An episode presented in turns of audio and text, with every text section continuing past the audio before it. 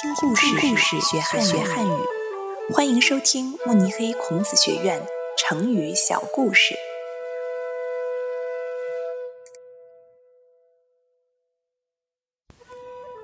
高山流水，出自《列子·汤问》，改编者李安吉。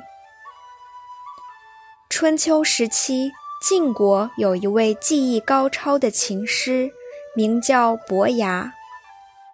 有一天，他在一只船上游览美景，面对高山、清风和明月，他思绪万千，于是弹起琴来。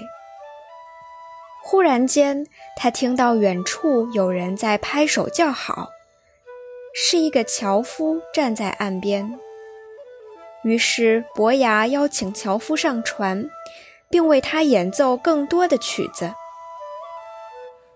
当伯牙弹起赞美高山的曲目时，樵夫说：“弹得真好，仿佛巍峨的泰山一样，雄伟而壮观。”当伯牙弹起表现流水的曲子时，樵夫又说：“弹得真好。”像奔流不息的河水汇入宽广的大海一般浩浩荡荡。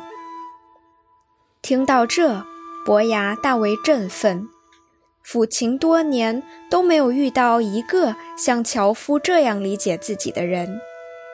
于是他激动地对樵夫说：“你真是我的知音呀！”这个樵夫名叫钟子期。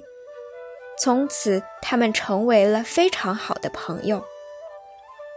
人们常用“高山流水”来表达一个人找到知音时的幸福心情，或者遇不到知音的遗憾心情。